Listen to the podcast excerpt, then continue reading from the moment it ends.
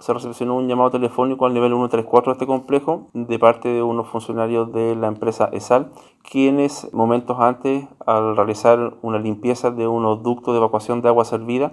habían encontrado lo que presumiblemente se trataría de un feto. Ante esta situación, el personal de turno de la Brigada de Homicidios concurre hasta este lugar, correspondiendo a una planta de elevación de agua servida, sector de Mirasol, donde en una de sus cámaras se encontraba efectivamente un feto